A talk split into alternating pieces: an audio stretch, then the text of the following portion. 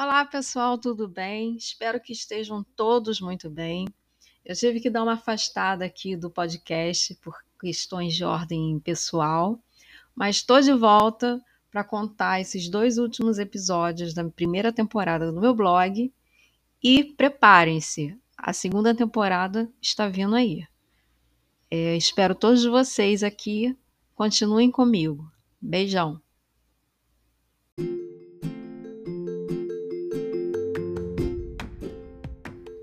Episódio de hoje parece Black Mirror, mas é só a sociedade brasileira.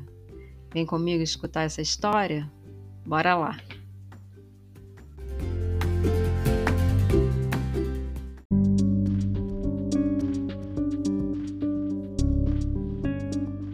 No ano de 2021, uma rede internacional de streaming convidou quatro pessoas com idade de 18 anos, com ensino médio completo, para fazerem parte de um reality show no qual eles acompanhariam a vida desses participantes por 20 anos.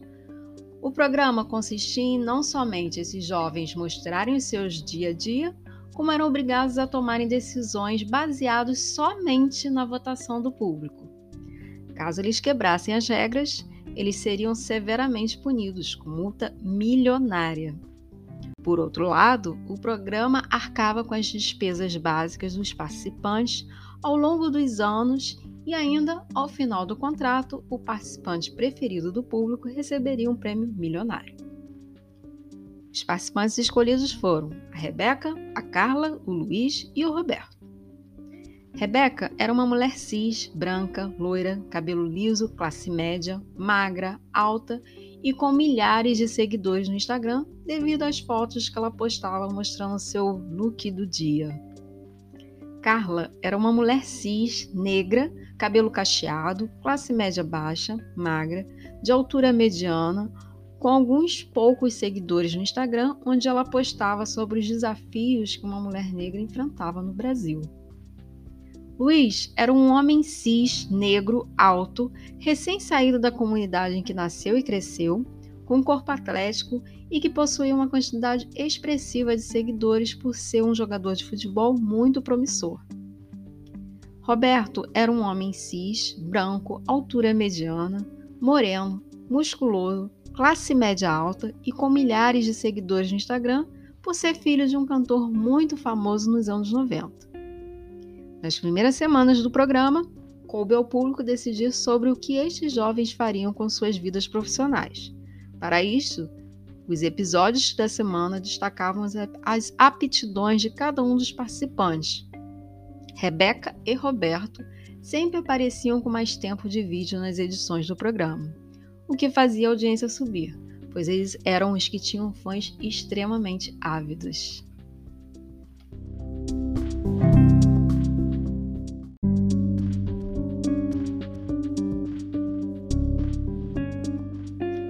Na semana número 1, um, a pergunta aos espectadores foi para saber quem deveria ingressar em uma faculdade. Cada participante tinha o direito de gravar um vídeo curto, de um minuto, para tentar convencer as pessoas a votarem neles. Os dois participantes que tivessem um maior número de votos seriam os escolhidos. A Carla foi a única que optou por gravar um vídeo pedindo ao público que votasse nela ela explicou o quão importante seria para ela ingressar em uma universidade e que era um sonho de criança cursar a faculdade de direito para poder defender quem mais precisava de amparo. A Rebeca e o Roberto não sabiam muito bem o que queriam, então preferiram deixar nas mãos do público. Enquanto que o Luiz não desejava ingressar em uma universidade, porém ele tinha certeza que a torcida do time no qual ele atuava não votaria nele. Ao final da votação, Rebeca e Roberto foram os mais votados. Ambos ficaram felizes com o resultado, principalmente por saberem que o número de votos foi além da expectativa do programa e que juntos eles somaram 85% dos votos. Eles viram que esta era uma resposta do público para a popularidade deles. A Carla obteve apenas 14% e o Luiz recebeu o 1% restante. Abalada, Carla tentou se preparar para a segunda semana, onde seria decidido qual profissão cada um deveria exercer. Infelizmente, ela viu que enquanto estivesse vigorando o contrato, advogada ela não poderia ser.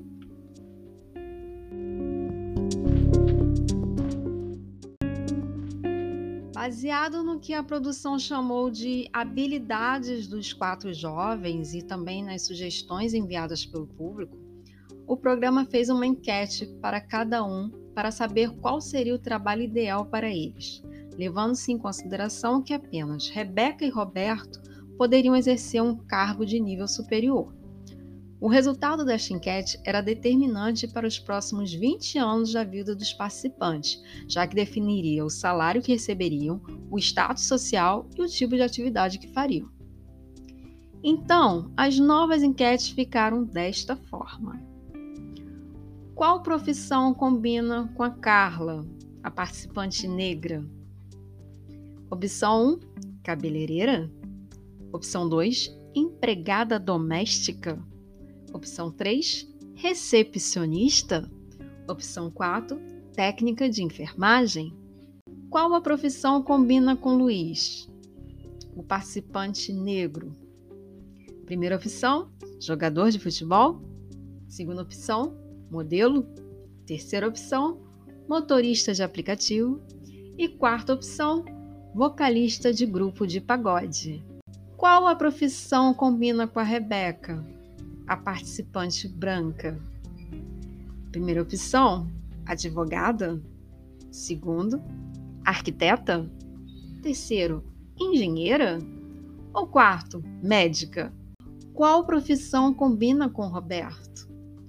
O participante branco. Primeira opção, advogado. Segunda opção, arquiteto. Terceira opção, engenheiro. E quarta opção, médico. Tendo em vista que nenhuma das opções propostas agradava a Carla, ela preferiu tentar persuadir o público a votarem para ela ser recepcionista, pois alguém da produção vazou que já existia uma vaga em aberto em uma empresa parceira e eles ofereceriam um ótimo salário, além de possibilidade de ascensão na empresa.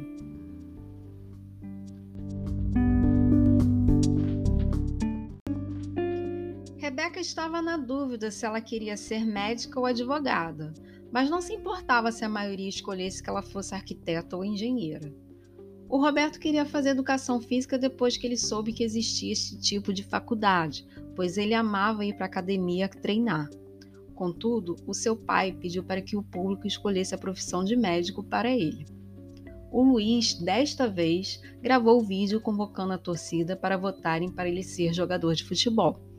Muitos famosos aderiram à sua campanha e a votação foi massiva para ele exercer a profissão que ele tanto queria.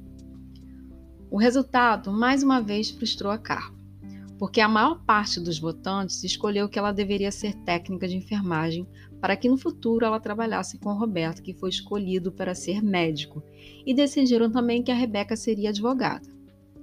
Portanto, Rebeca e Roberto foram encaminhados para fazerem um curso de pré-vestibular muito bem conceituado e caso eles não passassem para uma universidade pública, existia a opção de fazerem universidades particulares, já que estas despesas seriam pagas pelo programa. A Carla entrou para o melhor curso técnico de enfermagem no Brasil, e o Luiz seguiu com a sua carreira no time onde ele foi revelado e estava se destacando. Assim, os meses e anos foram passando e o público foi ficando cada vez mais participativo. Eles opinavam por pequenas questões, como, por exemplo, a roupa que cada um usaria no final de semana, como deveriam usar o cabelo, quais lugares eles frequentariam, os dias em que os quatro participantes se reuniriam para uma confraternização, o tipo de filme que eles deveriam assistir e etc. Como também decidiam sobre o tipo de relacionamentos que eles deveriam ter e com quem poderiam se relacionar. O primeiro a ter a sua vida amorosa colocada à prova foi o Luiz. Ele estava interessado em namorar com uma modelo loira que ele havia conhecido em um camarote de carnaval, no qual ele foi um dos convidados VIPs. A enquete queria saber se o público concordava com aquele relacionamento. De novo, várias celebridades fizeram campanha em favor de Luiz, principalmente outros jogadores de futebol super renomados. Um deles, inclusive, é conhecidamente um entusiasta de reality shows sempre gosta de dar palpites e de declarar sua torcida, além de muitos cantores de pagode que declararam abertamente o seu apoio à formação do novo casal. Em seguida, Rebeca também engrenou um romance com um empresário milionário do ramo automotivo.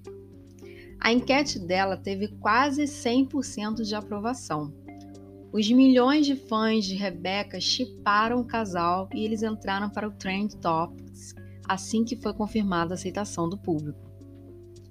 Contudo, nem todos os casais que se formaram ou que tentaram se formar contaram com o apoio dos espectadores. Isto aconteceu com o casal formado entre Roberto e Carla, que, após alguns encontros promovidos pelo programa entre os quatro participantes, rolou um clima entre eles. Então começaram a trocar mensagens para se conhecerem melhor, além de se encontrarem secretamente por alguns meses. Quando eles decidiram assumir a relação por estarem completamente apaixonados um pelo outro e achando que seriam bem aceitos pela audiência do programa, uma enxurrada de críticas foi direcionada ao casal. Eles também entraram para o Trend Topics, mas com conotação negativa. O Instagram da Carla foi invadido com mensagens que a chamava de macaca e preta suja. Outros mandavam ela se colocar no seu devido lugar de empregadinha doméstica. E outros a acusavam de ser palmiteira. Uma ou outra subcelebridade ainda tentou defendê-la dos ataques.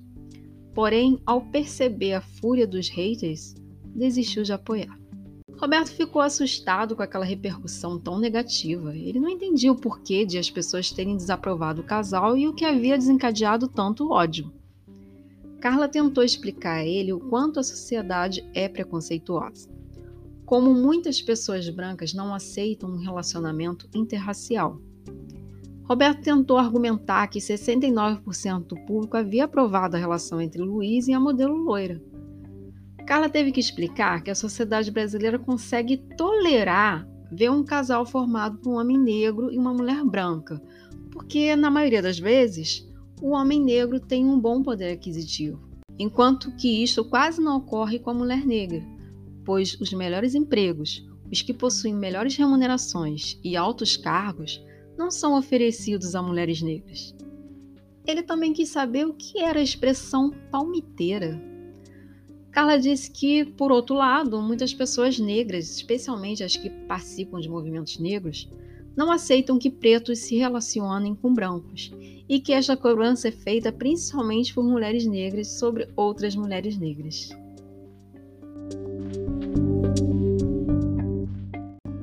Enquanto isso, Luiz secretamente participou da enquete reprovando o novo casal.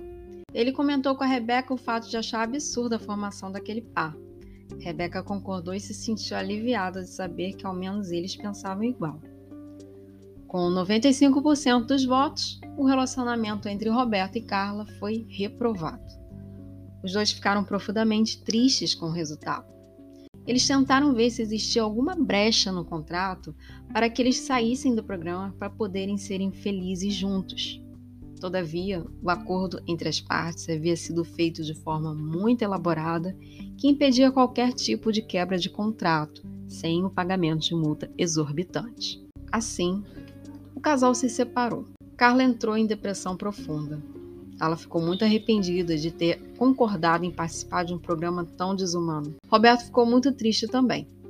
Mas uma nova enquete permitiu que ele fizesse uma viagem com seus amigos de faculdade. Isto o fez superar a tristeza e logo partiu para outra.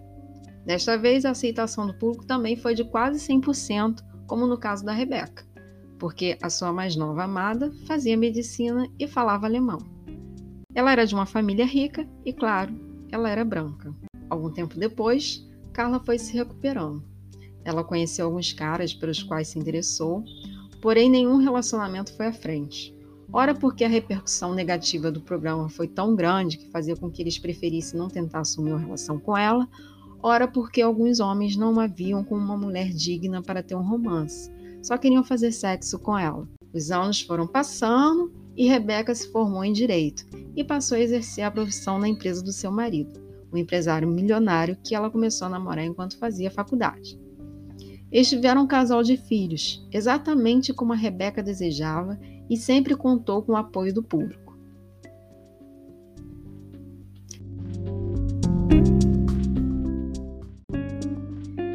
Rebeca foi a escolhida para ganhar no final do programa o Grande Prêmio Milionário em uma disputa acirrada com Roberto. O Luiz trocou de loura quando se tornou um jogador de futebol mais caro do mundo. Mais uma vez, a enquete contou com o apoio das celebridades, outros jogadores, cantores de pagode, e o resultado, apesar de favorável a ele, foi bem abaixo de 100%. Contudo, o momento mais tenso que ele teve ao longo de sua carreira foi quando ele foi vendido para um grande clube da Europa, pois a torcida do clube no qual ele despontou não queria sua saída por ser muito apaixonada pelo time e por tê-lo como ídolo. Porém, ele conseguiu convencer os seus fãs e obteve 65% de aprovação. Ele se casou com a segunda loira e tiveram três filhos. Roberto se casou com uma advogada que ele conheceu em uma viagem que ele fez a Paris. Depois de algum tempo de formado, já casado e com sua esposa esperando seu primeiro filho, Roberto passou a trabalhar no mesmo hospital onde Carla trabalhava. Quando ele a viu, aquele velho sentimento veio à tona. O público, incomodado com a reaproximação deles, preferiu que o Roberto não ficasse no mesmo local de trabalho de Carla, ainda que Carla não estivesse aceitando as investidas dele. Hoje, Roberto é diretor de um grande hospital, pai de dois filhos e segue casado com a advogada errada, Frequentemente, ele pensa na Carla, em como teria sido sua vida ao lado dela. Ele sente vontade de procurá-la, mas a preocupação em perder todo seu status o faz desistir de tentar. Carla seguiu trabalhando como técnica de enfermagem e não via a hora de completar 38 anos, quando findaria o contrato, para poder se livrar do programa. O público sempre a impedia de mudar de emprego, ela nunca foi uma das escolhidas para fazer viagens para Europa, Estados Unidos, Canadá e apenas fez algumas viagens para a região dos Lagos do Rio de Janeiro e para Salvador, quando a equipe promoveu um dos encontros dos quatro participantes. Isto antes de um romance entre ela e Roberto Viratona. Além disso, o número de seguidores era bem menor que os demais participantes. Ela não casou e não teve filhos.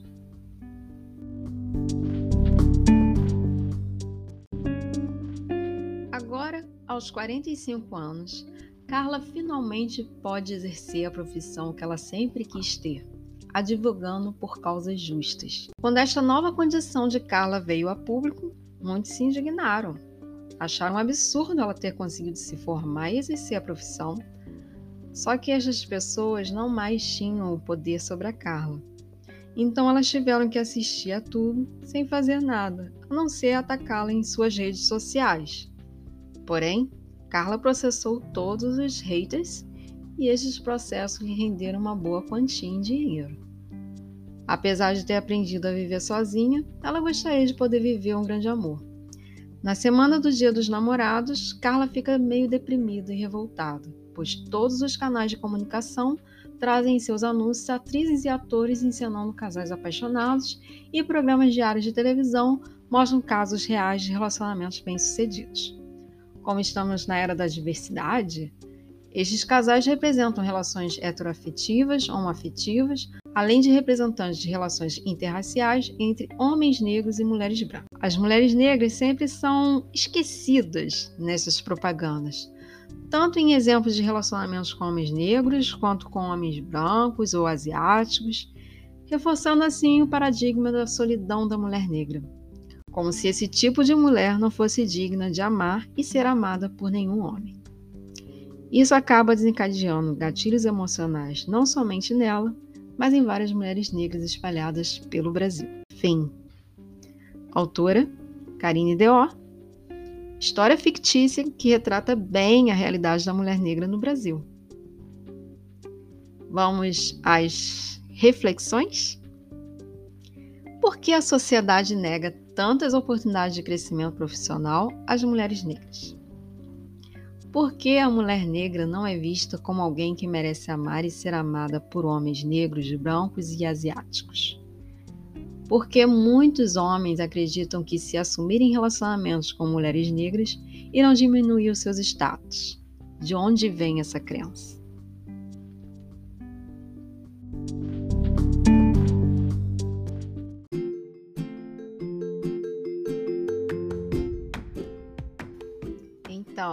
Você gostou do episódio de hoje? Fala para mim. É, o próximo episódio se chama Um Objeto Preto que se chama Mulher. Se tudo der certo, semana que vem estarei aqui para contar essa história. Até lá!